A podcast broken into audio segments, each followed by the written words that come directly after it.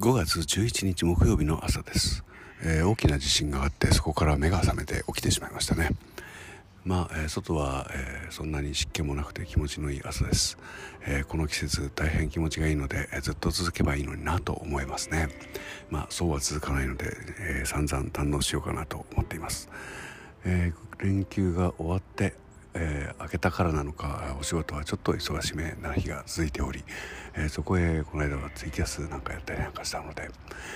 えー、やろうと思っていた録音がなかなか始まらず始まらないんだよね、えいつになるかなと思ってるんですけども明日明後日できるかなと、え目論んでいるところです、えそんな感じですね。今日頭の中ではやりたいことが渦巻いております。皆さんも今日は一日元気で過ごせますように。